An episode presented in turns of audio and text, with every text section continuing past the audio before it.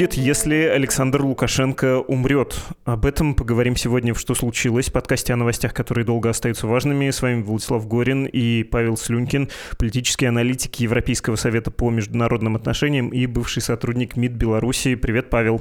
Приветствую. Не знаю, удивлен ли ты такой постановкой вопроса, но я полагаю, что нужно объясниться. После парада 9 мая в Москве, на котором присутствовал Александр Лукашенко, он на продолжительное время исчез. Собственно, он не принял участие во всех торжественных мероприятиях и в Москве, и в Минске.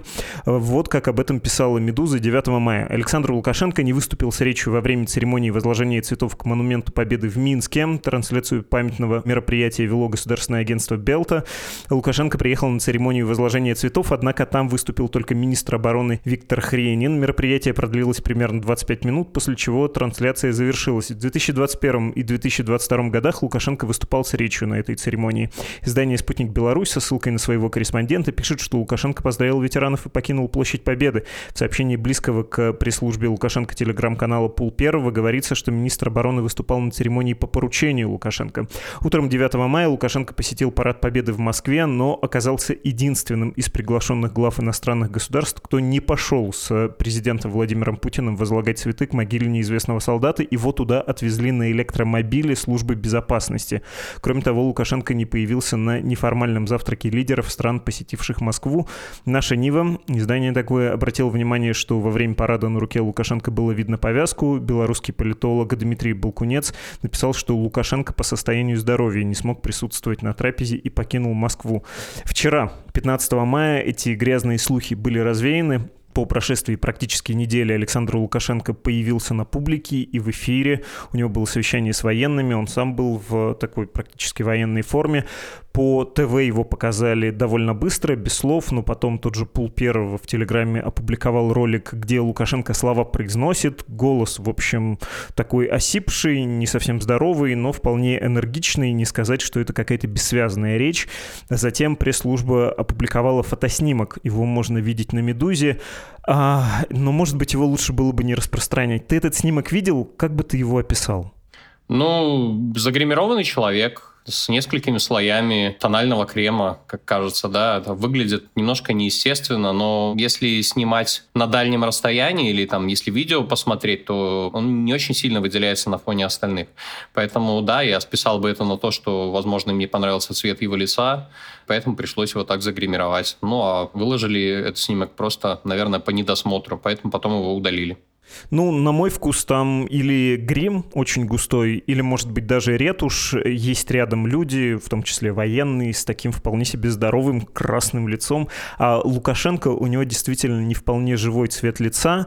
Такое становится лицо похожим на восковую маску. Вроде бы ровно и гладко, но неестественно. Что-то типа Филипп Киркорова в его новом образе, только без белой бороды и волос. Но вот этот же нездешний, свежестью дышащий лик. А, ты следил все эти дни за версиями о здоровье, которые появлялись. Были новости про поездку в Республиканский клинический медицинский центр. Было особо отмечено, что Лукашенко пропустил 14 мая день флага и герба республики. Пескова спрашивали, Песков ответил, Минск нам ничего не говорил про здоровье. Павел Латушко, бывший министр культуры Беларуси, оппозиционный политик, сказал, что по его сведениям у Лукашенко инфекционно-аллергический миокардит, то есть инфекционное воспаление сердечной мышцы, Насколько ты с интересом, что ли, за всем этим наблюдал? Скорее со скепсисом. Я в целом не очень люблю дискуссии о таком критическом состоянии здоровья лидеров уже на моей памяти Владимир Путин умирал несколько десятков раз, да. Валерий Соловей выписывал ему 150 диагнозов, не только он. С Александром Лукашенко история похожая, да, он тоже умирал уже очень много раз и от инсультов, и от инфарктов, или там каких-то других серьезных заболеваний. И поэтому в очередной раз, когда такая история происходит, ну, ты ее воспринимаешь очень критически. И этот раз было не исключением, но я действительно согласен по итогу итогу шестидневного отсутствия, что это наиболее серьезное наверное, такое заболевание, которое выводило Александра Лукашенко из публичного поля на такой долгий промежуток времени. Ты перечислял уже многие вещи, да, например, то, что на параде в Москве на Красной площади он не смог пройти какое-то определенное расстояние, там 300 метров, говорят люди, которые знают лучше протокольную дистанцию Но я бы даже не сказал, что это, возможно, связано там, с сердцем, да, сердечным заболеванием или там, вирусным, которое может давать осложнения на сердце, а скорее с тем, что у него еще и больное колено. Да. Это не секрет, он сам об этом признавался уже довольно давно. Ему сложно даются там, спуск по лестнице, по трапу самолета, и видео об этом тоже уже были в интернете, когда на каких-то мероприятиях люди, которые с ним встречались, снимали и выкладывали в этом интернет. Но беспрецедентным скорее было его нежелание или невозможность выступать перед публикой на 9 мая в Минске. Да, и он перепоручил это задание министру обороны, а потом на день государственного флага он попросил премьер-министра да, зачитать обращение от его имени, тоже не присутствовал там. И в этом смысле, да, такого еще никогда не было. Александр Лукашенко человек, который любит выступать публично, который, собственно говоря, построил свою политическую карьеру на том, чтобы харизматично и популистски говорить со своим избирателем да, и с публикой. А тут его не было очень продолжительное время. Но ты уже упомянул об этом, вчера его показали людям наконец-таки. Выглядит он еще не полностью здоровым, но явно не в каком-то критически тяжелом состоянии находится человек. А сегодня он встречался с губернатором Владимирской области, и на видео, да, у него осипший голос, хриплый голос, но человек в целом выглядит довольно адекватно, да, и может, по крайней мере, участвовать в таких переговорах. Причем я бы еще отметил тоже такую вещь, что по заявлению самого губернатора они приехали раньше, да, то есть они приехали несколько дней раньше. Обычно, когда губернаторы российских областей приезжают в Беларусь, первая встреча их, да, это встреча с Александром Лукашенко. Но тут им пришлось два дня побыть, да, подождать, поездить по своей программе, и только потом встреча с Александром Лукашенко состоялась состоялось, о чем они, собственно говоря, и рассказали. И это тоже указывает на то, что его состояние еще два дня назад было не оптимальным. Спасибо. И ты вспоминал Валерия Соловья. Это, конечно, притча в языцах э, его непроверяемая осведомленность по поводу здоровья или там нервного состояния политических лидеров э, в Российской Федерации и других странах. Про Беларусь я помню тоже его незабвенное, что когда были протесты, Соловей заявил, что у Лукашенко инсульт. И, конечно, в момент хочется верить, скажу необъективно, ну или во всяком случае добавляет интриги какое-то такое заявление, и это просачивается тебе в мозг, но надо быть максимально критичным, конечно, по отношению к подобного рода высказываниям, чего только не звучит из уст э, разных э, публицистов, которые хотят э, таким образом социальный капитал, внимание заработать. Но мне показалось важным, когда ты говорил, что это было не похоже на предыдущие случаи. А как обычно это проходит? И как государственные служащие, в том числе, говорили и говорят о здоровье Лукашенко. Вообще было ли это какой-то темой? Про Путина говорят, спина больная, там еще чего-нибудь больное. Ой, да это влияет на его настроение, он поэтому такой желчный. Вот это вот все, это часть э, вот таких разговоров аппаратных в Российской Федерации. У Лукашенко, у его аппарата вообще была необходимость э, что-то такое обсуждать или, как правило, он не давал подозрений для того? Был таким, ну, Фиделем Кастро, да, может долго выступать, долго говорит, пышет здоровьем. Я бы сказал, что у него со здоровьем в целом все относительно неплохо для человека его возраста и той нагрузки, да, которую он там, психологически, нервно и вынужден выдерживать. При этом очевидно, если посмотреть на его график, каким он выглядел раньше и каким он становится, да, что он уменьшает свою нагрузку, в том числе рабочую. У него среди рабочей недели есть один выходной день, это тоже следили журналисты, которые анализировали его график. В среду он просто занимается хоккеем, то есть посвящает день, ну, возможно, работе с документами, да, это, наверное, непроверяемо, но в целом у него нет никаких публичных встреч, и он может позволить себе такой выходной или полувыходной в течение рабочей недели сделать. Но он не пропадал на очень большие продолжительные периоды времени, вот на протяжении долгих лет. Да, и поэтому и не возникало каких-то серьезных слухов. Были истории, когда он, по слухам, опять же, летал лечить свое колено, делать операцию, якобы в Австрию, если я не ошибаюсь, то есть в одну из европейских стран, там его прооперировали, он вернулся. И в тот промежуток времени он тоже отсутствовал какое-то время. Но часто это происходит во время анонсируемого отпуска, да, или это прикрывается отпуском. Но в целом внешне, как мне кажется, Александр Лукашенко всегда выглядел более или менее здоровым и подвижным, и И не очень часто, опять же, если посмотреть на то, насколько регулярно он появляется в медиа, белорусской пропаганде, он не очень часто болеет всякими там вирусными заболеваниями, которые выбивали бы его на долгий промежуток времени. Поэтому не сказал бы, что эта тема, вот именно тема здоровья, сильно волнует людей. Она начнет волновать, если такие случаи, которые вот только что с тобой обсуждали, станут более регулярными.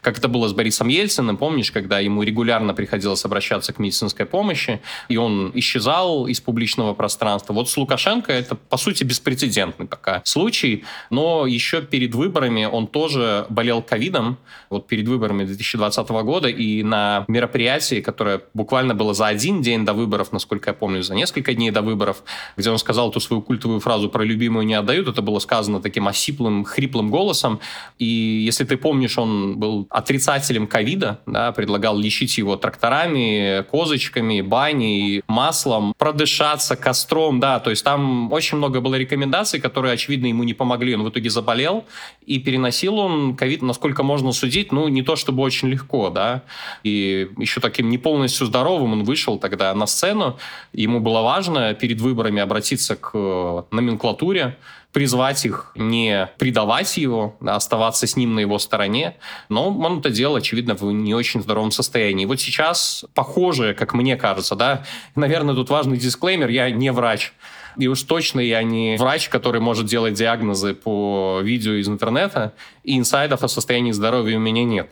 Но из того, что мы можем наблюдать, ну, мне кажется, это похоже на то, что у него было до выборов, тогда в 2020 году, тот же охриплый, осиплый голос. И он, кстати, сопровождает Лукашенко вот с того момента уже не первый раз. Он на моей памяти где-то третий раз выступает на публике с нездоровым, таким шершавым голосом.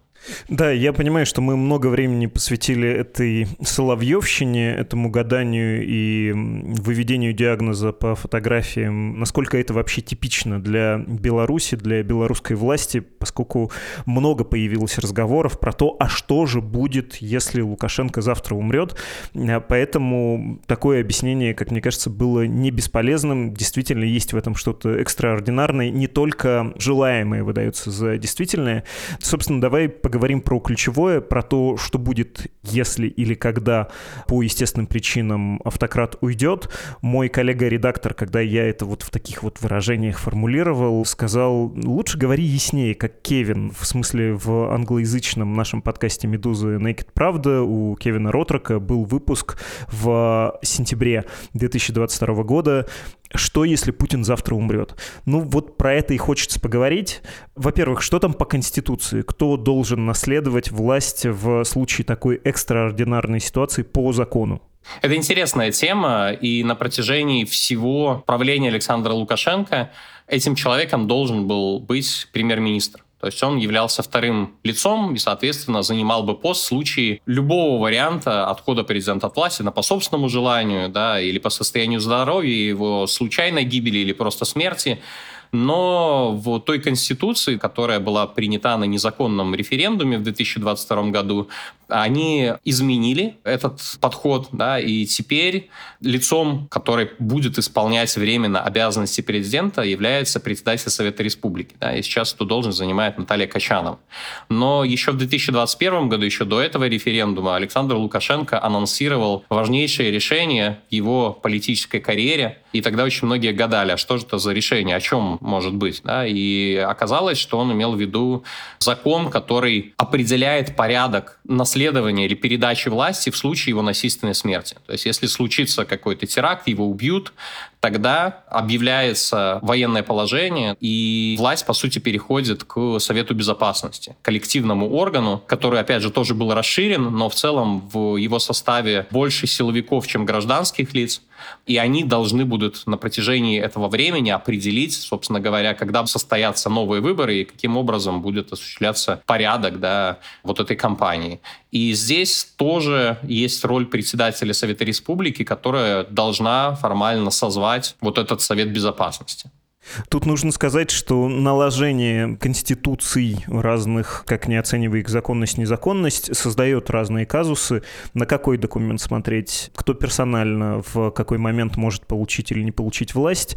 И тот же самый Совбез, да, если он получит на время, отпустит ли он эту власть, это создает много разных неопределенных ситуаций. Нет очень ровной процедуры. Надо сказать, что вот этим довольно циничным вопросом, а что если Лукашенко умрет, задались не только мы, но и я узнал, что коллеги наши тоже достаточно циничны, не человеколюбивы. Могу процитировать э, журналистов ДВ, которые написали материал. Боюсь немножко повториться с тем, что ты сказал, но можно обратить внимание на некоторые вещи, на некоторые детали, которые коллеги упоминают. Согласно белорусскому законодательству, в случае смерти президента есть два сценария того, что будет происходить дальше, ты про это сказал. Если глава государства умер по естественным причинам, то до новых выборов его обязанности будут исполнять спикер Верхней Палаты парламента. Сейчас эту должность занимает Наталья Качанова, ты говорил. Ее политическая карьера началась 16 лет назад с поста мэра Новополоцка. После она стала единственной женщиной-вице-премьером в белорусском правительстве, возглавляла администрацию президента и была помощницей Лукашенко по Минску. Ну, то есть, э, говоря между строк, да, записывая на полях, аппаратчик, такой бюрократ, административный деятель. Все эти годы она неизменно демонстрирует лояльность президенту. Кстати, в Конституции Республики Беларусь 1994 года было прописано, что исполняющим обязанности президента должен быть глава Нижней Палаты парламента. В Конституции 96-го премьер-министр. Последние изменения внесли в 2022 на фоне самого острого политического кризиса. По первому сценарию новые выборы пройдут максимум через 70 дней после смерти президента. Если президент умирает насильственной смертью, то в стране немедленно объявляется чрезвычайное или военное положение. Эта норма появилась в Конституции только в прошлом году. Во время ЧП будет ограничено передвижение граждан, на улицах станет больше силовиков, митинги и забастовки окажутся под запретом. Если введут военное положение, будет установлен комендантский час, военные обязанные не смогут никуда выехать, власть до избрания нового президента переходит к Совету Безопасности. Вот про эти ограничения нужно запомнить, они, мне кажется, нам для разговора пригодятся. Это изменение тоже появилось в прошлом году, и в этом случае Александр Лукашенко заменит Наталья Качанова. Все чиновники обязаны исполнять решения Совбеза, в том числе и его госсекретарь. Эту должность сейчас занимает Александр Вольфович. Он родился в России. Это запрещает ему баллотироваться в президенты. То есть, в общем, руководитель Совбеза, как силовик, тоже так, видимо, специально устроен, по идее, не может возглавить государством. Сроков для новых выборов в случае второго сценария, то есть в случае насильственной смерти во время ЧП и ВП военного положения не может проводиться голосование. Если чрезвычайное положение может длиться максимум месяц, то для военного положения ограничений нет, так что переходный период при желании власти может затянуться на годы. Конец цитаты. Тут вот, в общем, даже читая этот фрагмент текста с массой уточнений, ты понимаешь, насколько с точки зрения закона все зыбко, и это, честно говоря, наталкивает на мысли о другой посоветской стране, о Туркменистане, где не по Конституции, не по норме занял предыдущий президент свою должность. Как тебе кажется, не институционально, а бюрократически, по аппаратному весу, кто будет решать в случае смерти Александра Лукашенко, кому занять власть? Какова тут роль силовиков? Как их ограничивают? Насколько велики их шансы установить что-то вроде военной диктатуры, если военное положение может длиться бескрайне долго? Кто из гражданских бюрократов аппарату представляется оптимальным? В общем, кто те, кто соберется, как в 53-м вокруг Сталина, чтобы решить, как распределять власть? Давай разберемся по порядку. В авторитарных государствах законы — это не то, на что обращают сильное внимание, когда делят власть. И я думаю, что Беларусь в данном случае не будет служить исключением. У нас есть примеры Ислама Каримова, который умер, да, и потом там люди делили власть, и по Конституции она должна была переходить совершенно не тому человеку, которому в итоге ее передали. Он отказался публично, наверняка под давлением, брать на себя эти функции, потому что у него не хватило, я не знаю, аппаратного веса или желания, или поддержки, или просто силовых структур, которые могли бы защищать его волю к власти. И в данном ключе я даже не очень сильно углубляюсь, честно тебе признаюсь, в эти правовые коллизии, которые находятся вот сейчас в белорусском законодательстве, они там есть, просто потому что они не будут играть такой решающей роли, как другие факторы, которые более важны. И, собственно говоря, на которые будут опираться люди там, в Совете Безопасности или там, в аппарате правительства или в Совете Республики, которые будут пытаться определять, кто же должен унаследовать место Александра Лукашенко. И ключевым фактором, к сожалению, наверное, для каждого белоруса будет даже не их внутренний аппаратный вес и даже не близость к Александру Лукашенко и даже не личные связи или семейные связи с Александром Лукашенко, а их связи и поддержка из Москвы. Учитывая то, какие инструменты, то, какое количество контроля Москва получила над процессами внутри Беларуси, особенно за последние три года, указывает на то, что именно выбор Москвы и желание ее поддержать какую-то из кандидатур или сразу несколько кандидатур, и будут служить этим ключевым фактором, который будет доминировать при распределении полномочий. Я думаю, что у России, если еще этот процесс не начался, то однозначно они будут работать в самые первые дни, когда появится информация о том, что с Александром Лукашенко что-то случилось, а что-то мне подсказывает, что российские спецслужбы смогут довольно быстро это определить, они будут выходить на связь с чиновниками в Беларуси, которыми потенциально могут рассматриваться Москвой в качестве престола наследников.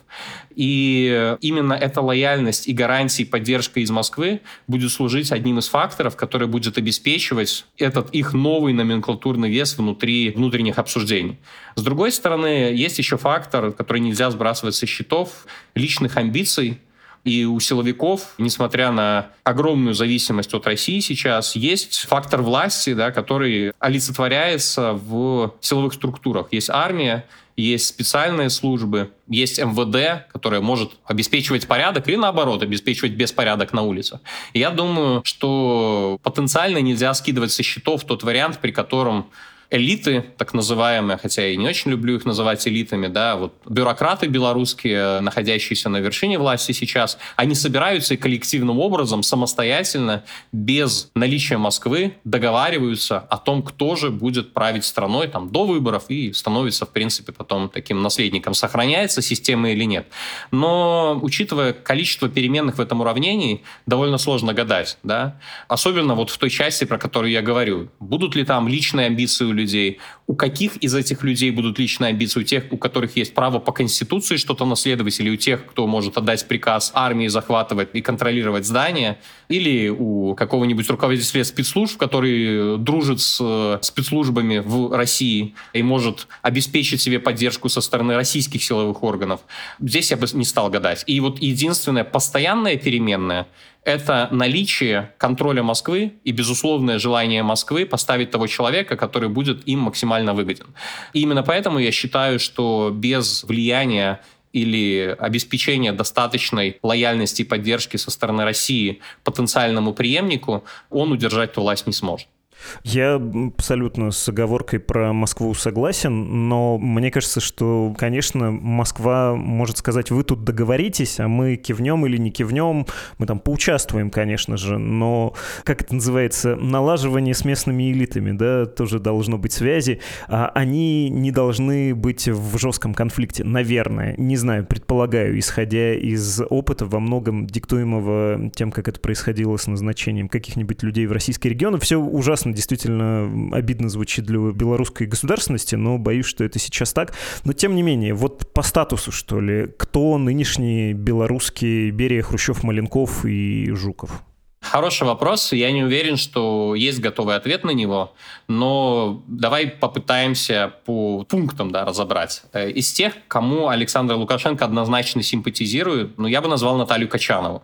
Во-первых, он в ней не видит угрозу власти. Он в целом сексист по натуре, не считает, что женщины способны править государством, тем более править эффективно, тем более править жесткой рукой. Он в ней не видит какого-то политического конкурента, и поэтому склонен, я думаю, ей доверять. Но она ему платит той же монетой, называет избрание и вообще появление Александра Лукашенко на политической карте, в политической истории Белоруссии даром Бога, да, который, собственно говоря, спас страну и вот продолжает ее оберегать, э, без которого неизвестно, что было бы. И вот в данном случае, да, если мы представляем, что Александр Лукашенко начинает какой-то процесс транзит власти или там указывает на потенциально своего какого-то там преемника, или хочет сохранить систему, Мы же помним, да, что Конституцию он новую писал именно таким образом, чтобы новый президент имел власть, но при этом был одновременно не таким сильным и полномочным, как он сейчас, то вполне возможно на эту должность могла бы попасть Наталья Качанова. Но нюанс здесь в том, что ее номенклатурное положение и вес гарантируется и обеспечивается только лояльностью и там, симпатией со стороны Александра Лукашенко. А когда Александр Лукашенко выпадает из этого уравнения, то Наталья Качанова, как-то Золушка, после 12.00 остается ни с чем. У нее нет ни армии, ни силовых органов. И, возможно, да, если мы представим, что она не станет ключевым ставленником Москвы, у нее не будет и поддержки из Москвы. И каким образом она будет обеспечивать свои амбиции, я не готов себе сказать, да. Есть более очевидный вариант, да, и вот тут в данном случае премьер-министр, который на протяжении долгих лет был формально вторым человеком в государстве, и сейчас нынешний премьер-министр, он человек, который имеет довольно неплохие, как мне кажется, довольно тесные связи и с семьей Александра Лукашенко, с его старшим сыном, и с российскими группами определенными, да, элитными.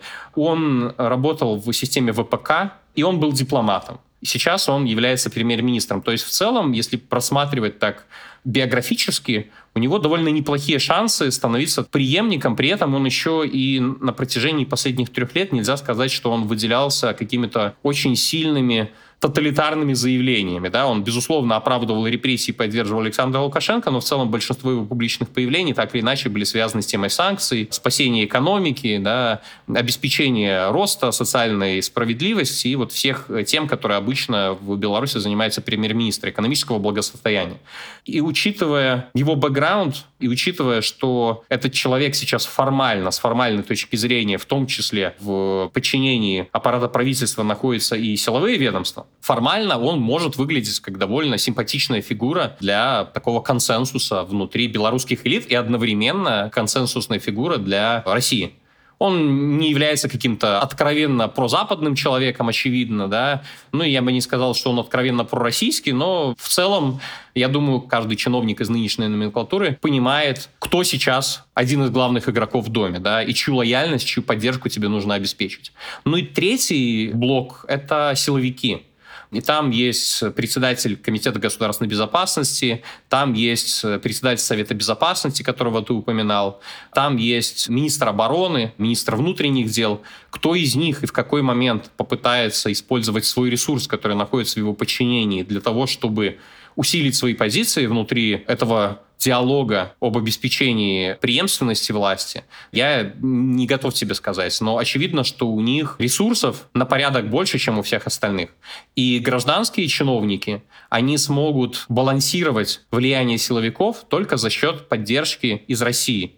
Если этой очевидной поддержки гражданским лицам не будет, то я не уверен, что хорошие шансы в итоге без какой-то вот такой действительно компромиссной фигуры, которая была бы приемлема для всех, удастся избежать варианта, при котором именно силовики останутся у власти. Но это понятно, это все спекуляции, и в целом я не очень согласен с тобой, да, что Россия будет просто наблюдать и давать варианты белорусским чиновникам самим определять, кто же будет наследовать это будущее. Я думаю, что они будут прямым образом участвовать в этом процессе, и, возможно, у них уже есть те кандидатуры, которые их они будут поддерживать, или уже даже на данном этапе они рассматривают как таких преемников и будут максимально помогать им в том, чтобы они, собственно говоря, унаследовали эту власть.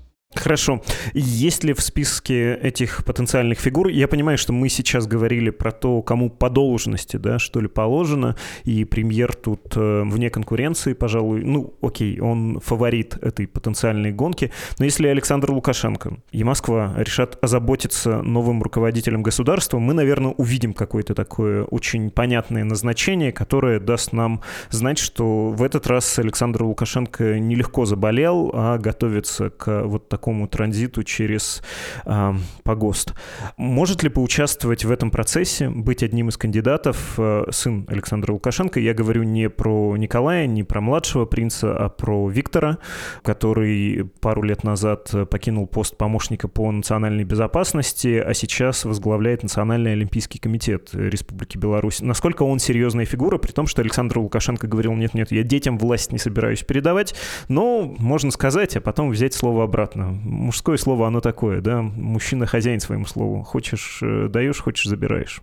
Ну, вообще, у Александра Лукашенко очень часто, особенно по таким чувствительным вопросам, если он говорит что-то, что он не будет делать, то очень высокая вероятность того, что именно так он и будет делать. Да? И поэтому, если бы мы с тобой обсуждали эту тему там, до полномасштабного вторжения в Украину, после которого довольно сильно изменилась ситуация в, внутри Беларуси, вот там возникают эти темы со здоровьем, я бы тебе сказал, что если бы этот транзит проходил по плану Александра Лукашенко, и в данном случае Москва не имела бы такого серьезного влияния, просто пока Лукашенко жив, он в целом, я думаю, способен каким-то образом компенсировать или нейтрализовывать вот это желание Москвы поставить своего ставленника и все-таки пускать процесс транзита по своему сценарию. Если Александр Лукашенко запускает этот процесс, я думаю, что у его сына Виктора очень даже неплохие шансы на это. Я об этом писал статью. Да, это 2022 год был, когда в Казахстане, собственно, эти процессы начинались, и видно, что эти планы долгоиграющих авторитариев постсоветских стран по передаче власти своим преемникам, даже наиболее лояльным, они в целом проваливаются. А наиболее успешные кейсы — это кейсы Алиева, кейсы в Северной Корее, где власть передается по наследству. И сохраняется и режим, и система, и сохраняется семейный, скажем так, капитал, да, владение над э, всей страной. И я думаю, что Александр Лукашенко скажем так, то, что я знаю о нем, и вот если анализировать всю его историю, я думаю, что он хотел бы оставить эту власть внутри своей семьи. И доверие, в принципе, он никому не доверяет, да, и это, наверное, логично опять же, учитывая историю авторитарных режимов на протяжении всей истории человечества. Но сын как правило, гораздо более близкий человек, которому можно доверять. И хотя были слухи о том, что в 2020 году он ходил, убеждал Лукашенко о том, что там нужно какие-то более мягкие подходы использовать, нужно искать какие-то варианты. Это слухи, да, но говорят, что Александр Лукашенко тогда, собственно говоря, и принял решение Виктора немного от себя отодвигать и от власти отодвигать, и якобы именно после этого его убрали из э, силовой части. Раньше он был ответственным, по сути, за курирование силовых органов. Да. Но при этом, несмотря на то, что ты сказал, что он является президентом Национального олимпийского комитета, он продолжает появляться на совещаниях, ну, скажем, на некоторых из, он продолжал появляться даже после того, как его сняли с этой должности. Что тоже указывает, наверное, на то, что он не находится в какой-то серьезной опале. Поэтому ответ на твой вопрос, если транзит будет запущен Александром Лукашенко в относительно стабильной ситуации, внутренней, внутри Беларуси, я думаю, что Виктор Лукашенко является одним из главных претендентов на пост.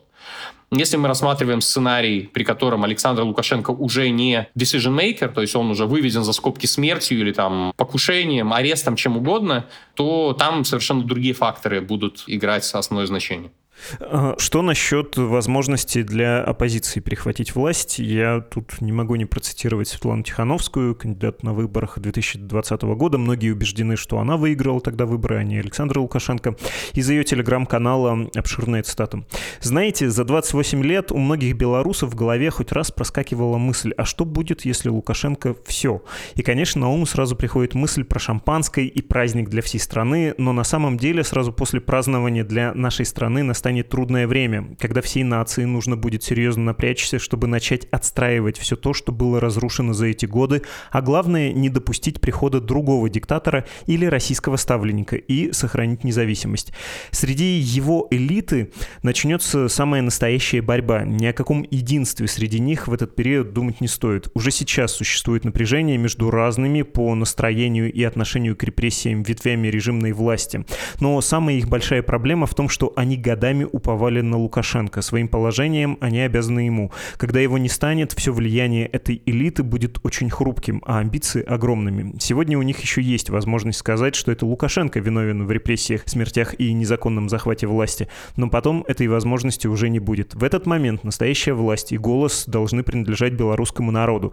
Потому что именно тогда будет решаться его судьба и судьба всей страны. И именно в этот момент должны состояться переговоры и назначены новые выборы, чтобы решить политические политический кризис и нарастающий раскол в стране. У демократических сил уже разработана стратегия переходного периода. Когда мы закончим ее обсуждение, будет опубликована публичная версия. Я хочу обратиться ко всем белорусам и белорускам и сказать, я готова брать на себя ответственность и быть вашим голосом в это трудное время, чтобы провести честные выборы и не допустить хаос и приход к власти нового диктатора.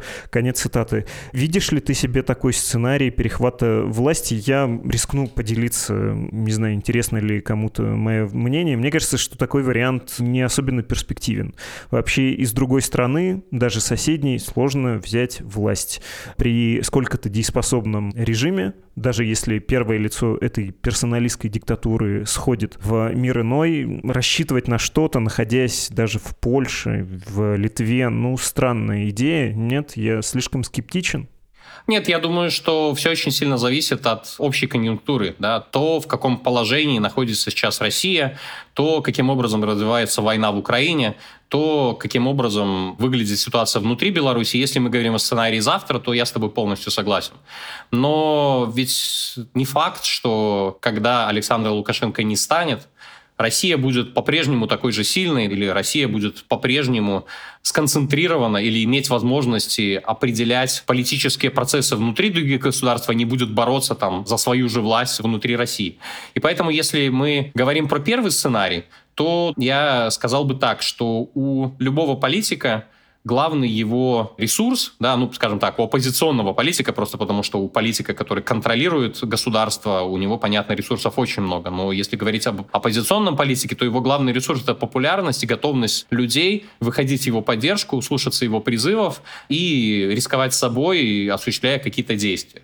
И вот этот момент, он действительно когда Александр Лукашенко не станет, и план, которым говорят демократические силы сейчас, он и покажет, собственно говоря. А есть ли какой-то ресурс и капитал у демократических политиков, чтобы они могли своими призывами стать важным игроком этого процесса? Потому что понятно, что если речь идет о сотнях тысячах людей на улице или миллионах, как сейчас уже многие начали говорить, после как в 2020 году сотен тысяч стало недостаточно, сейчас уже у нас новая цифра миллион э, белорусов, безусловно, это тоже будет важным фактором. Да? Если если Светлана Тихановская, Павел Латушка, Виктор Бабарик или кто угодно сможет своими призывами из-за границы, из безопасности, из тюрьмы управлять народом, людьми и их желанием добиваться демократических перемен внутри страны, то этот голос будет гораздо сложнее задушить силовым методом, чем это было в 2020 году. Просто из-за того, что сама система будет в какой-то момент дестабилизирована, да, и непонятно будет, чьи приказы выполнять. То есть здесь появляется потенциальное окно возможностей.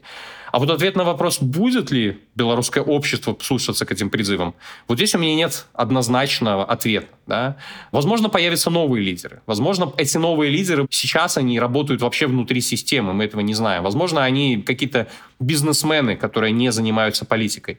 Или живут за границей, но проявят себя. 2020 год показал, какой довольно большой потенциал есть у людей, которые раньше политикой не занимались, но в моменты политической мобилизации они объединяют вокруг себя людей и становятся ключевыми фигурами, как было в случае с Виктором Бабарико. И потом уже, да, Светлана Тихановская, которая, по сути, стала таким голосом всего протестного электората. Если повторится такая история, то, безусловно, планы имеют смысл, и, безусловно, есть возможность перехватить инициативу или попытаться, по крайней мере, влиять на этот процесс принятия решений в этом узком кругу людей, которые будут делить власть. Если же этого ресурса не будет, или там, если белорусы сами не смогут мобилизоваться, если они сами не будут даже без призывов пытаться что-то менять, там, на каком таком уровне горизонтальной коммуникации друг с другом, которая в целом себя продемонстрировала в 2020 году тоже довольно неплохо, то решение будет приниматься просто за них. На фиктивных выборах, да, там, ну, сначала будет назначен какой-то ИО, а потом выборы будут все равно обеспечивать избрание того самого человека, который был избран консенсусом внутри этих групп или там внутри диалога с Москвой. В идеале, чтобы въехать в Минск из Литвы, например, нужна растерянность правящего класса, его нерешительность, в том числе на какие-то жесткие методы. В 2020 году мы видели, что Александр Лукашенко сплочением государственного силового аппарата и своей своей решительностью, в общем-то, удержал власть, хотя, казалось бы, вот де-факто у тебя тут революция. А второе — массовая поддержка, лучше уличная, лучше сотни тысяч, чтобы у силовиков, например, не было соблазна легко вмешаться и тоже, чтобы людей в власти это как-то окорачивало. Там, понятно, все остальное может быть внешняя поддержка, Европа, не Европа и так далее, и так далее. И третье, если позволишь. Москва, которая не готова силовым путем вмешиваться в этот процесс. Я про это и хотел сказать. Э, можешь ли ты себе представить вот такую фантастическую ситуацию? Ну, то есть то, что мы обсуждаем, это Восточная Германия, да, когда Москва сказала, мы больше в это не вмешиваемся, и мы отсюда скоро уйдем. Делайте, что хотите. Но может же быть ситуация Москвы начала 60-х годов, да, и вдруг мы допускаем ситуацию, что не досмотрели в Москве, все это случилось стремительно, Светлана Тихановская или кто-то другой въехал, обещает новые выборы или даже успевает их э, провести, России, а Россия достаточно сильна. Ты представляешь себе, что вот по дороге Москва-Минск по этому асфальту едут Уралы с э, розовощекими разгвардейцами, которые приезжают и подавляют Минскую весну? Ну, тут не нужно ничего особо представлять. Мы видели розовощеких и не очень розовощеких людей, которые в феврале 2022 года с таким же запалом ехали оккупировать Украину. Поэтому почему бы не представить их в Беларуси, да, почему мы должны считать каким-то невероятным сценарием? Нет, я считаю, что это как раз очень легко себе представить. И я думаю, да, ретроспективно, в 2020 году я скорее был скептиком, да, но вот ретроспективно сейчас я представляю, если бы в Беларуси побеждала народная революция, то эти танки, они поехали бы обеспечивать удержание власти Александру Лукашенко или там какому-то другому человеку, который будет гарантировать продолжение этого контроля со стороны России. Но если ответить так чуть более по-философски, что ли, или теоретически, сценарий ты говорил ГДР, да, конца 80-х годов, он не то чтобы совсем исключается. Есть вещи, а в принципе социальные процессы и политические процессы, они плохо предсказуемые, да, тот же развал Советского Союза не предсказывали ни один из лучших советологов, таких наиболее респектабельных советологов, ни в Соединенных Штатах, ни в других странах Европы. Я думаю, что и внутри самого Советского Союза людей, которые бы могли это себе представить, их не было но при этом этот процесс все равно произошел. Точно так же, как происходила ГДР, да, и бархатная революция, выход из-под контроля российского, потом вывод ядерного оружия. И, наверное, если бы мы с тобой записывали этот подкаст где-нибудь в 1986 году, мы бы с тобой тоже думали, что это просто фантастика и такого, ну, не может никак произойти. А потом это произошло. Поэтому я не стал бы говорить, что это совсем невозможно. Да? Особенно учитывая то количество ошибок, как мне кажется, ошибок, да, вот э, с точки зрения обеспечения собственной безопасности Владимира Путина, идея вторгнуться в Украину — это, очевидно, нестабилизирующий фактор для его власти и точно не усиливающий его положение внутри страны. Но он это сделал, да, и, очевидно, его война, его планы поменять систему международных отношений, оккупировать Украину, они провалились. Что будет дальше, мы не знаем. Насколько Украина способна освободить свои территории и к какому результату в итоге это приведет, к каким процессам внутри России это приведет, мы тоже не знаем. И, соответственно, вариант внутренней дестабилизации или ослабления России, он не то чтобы совсем невероятен. И вот если представить, что складывается в это уравнение сразу эти переменные с позитивным числом для белорусов, да, их будущего, что Украина побеждает, Россия вынуждена выводить свои войска, это приводит к внутреннему ослаблению и там цветобежным тенденциям внутри России, и крупные элитные группировки, они сконцентрированы на дележке власти, то потенциально это дает возможность надеяться на то, что у них не будет достаточно сил, внимания или желания заниматься решением белорусского вопроса. И даже если там будет Александр Лукашенко, это в целом будет с таким дестабилизирующим фактором. А если его там не будет, а Россия в этом состоянии будет находиться, то я думаю, что шансы на то, что в Беларуси запустятся демократические процессы или хотя бы она станет на путь демократизации даже внутри прорежимных каких-то групп, которые сейчас поддерживают Александра Лукашенко, не стоит исключать. Другое дело, наверное, оценка вероятности, насколько вот это вот все вероятно. Но пока выглядит, что это слишком сложно для того, чтобы стать реальностью. Да, можно было бы еще вспоминать аналогии с Советским Союзом и, по правде говоря, метание Горбачева. Его во многом внешний фактор сдерживал неудовлетворительное просто аховое состояние советской экономики и соблюдение прав человека невозможность задавить э, на, как тогда называлось, да, на национальных окраинах сепаратистские движения, собственно, было увязано с э, внешнеэкономической помощью. Но я бы вернулся в Беларусь. Понятно, что Александр Лукашенко не молодеет, не становится здоровее, правее. В этот раз мы с некоторой тревогой, ожиданием, интересом следили за тем, как он появится, появится ли. Когда для тебя будет знак, что что-то такое серьезное началось? Когда он назначит, не знаю, сына или еще кого-то на особо интересную должность, тут у тебя щелкнет, о, началось, нужно сейчас внимательно следить, все дело решится в течение там недели. Хочется пошутить, да, что с э, публикацией видео «Лебединого озера» на телеграм-канале Пул Первого можно, в принципе, считать, что процесс начался. Ну а если серьезно, то если Александр Лукашенко действительно серьезно болен, если он будет ощущать, что там здоровье покидает его, ему нужно запускать этот транзит власти, то, безусловно, мы это увидим по ряду показателей. Это более частое публичное появление на каких-то важных мероприятиях, более частые встречи с Александром Лукашенко или, возможно, совместное участие на мероприятиях, делегирование ему определенных важных задач, которые выходят за пределы компетенции вот нынешней его должности, возможно, изменения внутри законодательства, которые тоже будут усиливать позиции этого человека.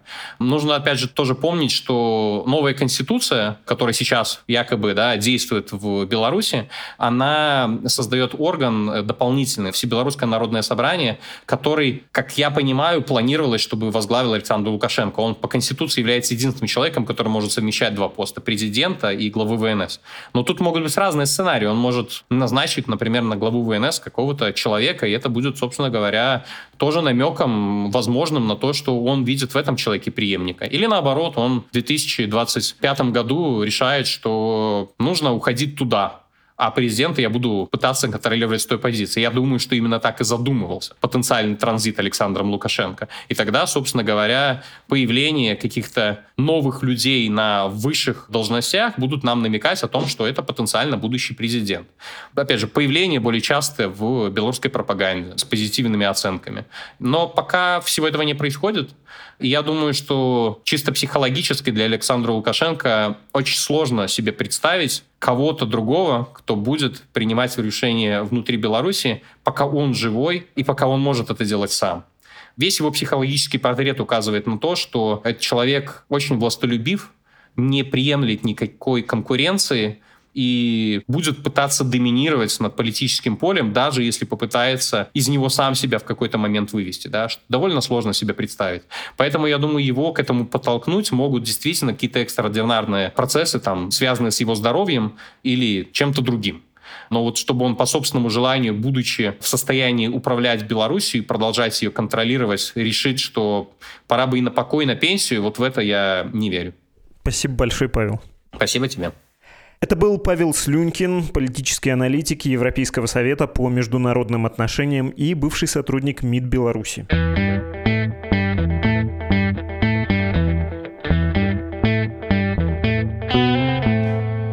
Читаю письма, которые вы успели написать за последние сутки, и вижу только одно от слушателя по имени Алексей. Он пишет, что является, как он надеется, временным иммигрантом из Российской Федерации в Армению. И вот дословно сообщение. «Являюсь давним вашим слушателем и продолжительное время спонсором, но, к сожалению, в последнее время финансы поют романсы, поэтому в данный момент только слушатель. Ничего, Алексей, нет возможности, не нужно нас поддерживать, конечно, в первую очередь. Заботьтесь о себе. Я понимаю, насколько это большая роскошь взять и поддержать «Медузу», которая где-то там далеко, тем более бесплатная, без всякой иронии это говорю. Даже не думайте, что тут кто-то вас может осудить, никаких угрызений совести или упреков не может быть, конечно. Продолжаю чтение вашего письма. У меня, как и у многих, нет понимания причин, по которым безумный дед начал это кровопролитие и втянул в него столько моих соотечественников. Сохранение власти или просто безумство конкретного человека кажется мне недостаточным. Думаю, те же выборы 24 года он и так мог спокойно забирать, учитывая учитывая, насколько обезглавлена оппозиция в нашей стране и как все еще много людей пожилого поколения готовы безоговорочно поддерживать его, по крайней мере, до начала войны. Мне бы очень хотелось, чтобы вы позвали в студию эксперта, который мог оценить экономические причины, побудившие Путина начать войну. А, дорогой Алексей, многие почему-то предлагают про это поговорить. Ну, честно, я уже отвечал, и очевидно по вашему письму, что вы слышали эти ответы. Нет никакой сложной причины. Личное удержание власти. Нет другого мотива. Как из этого выжить 30 минут разговора? Какие тут могут быть сложные мотивы? Тем более, что разные детали и побочные сюжеты за этот больше чем год уже, в общем-то, обсуждались. Честно, не очень понимаю, как можно такой выпуск устроить. Про экономические причины не понимаю вовсе. Экономические причины Владимира Путина не волнуют. У него денег достаточно. У него их столько, что он не может их сосчитать. И у его окружения ничего его не сковывает. Была одна экономическая причина. Многолетняя стагнация ввиду его специфики специфической государственной экономической политики, которая влияла на его рейтинг, происходила такая эрозия небольшая после Крыма, его популярности. Вот он захотел свой рейтинг поднять и, вторгнувшись в Украину, показать всем, что есть подарки и больше Крыма. Вот давайте сплотимся. Во-первых, ничего не вышло, но из этого он тоже извлек свою выгоду. Раз военное положение, значит, всем надо цыц, иначе силовики вами займутся. Ну, собственно, это и случилось. Не понимаю, какие могут быть экономические причины. Не, не волнует.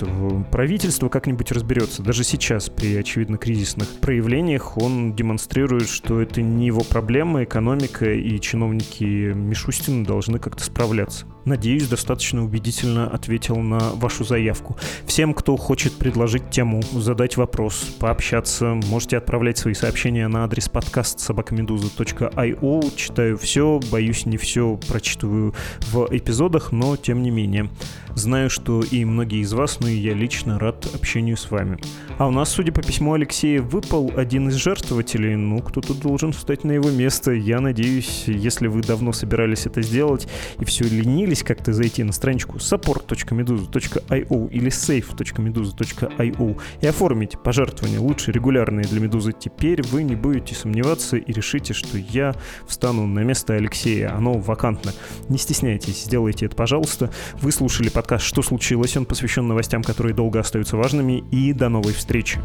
thank you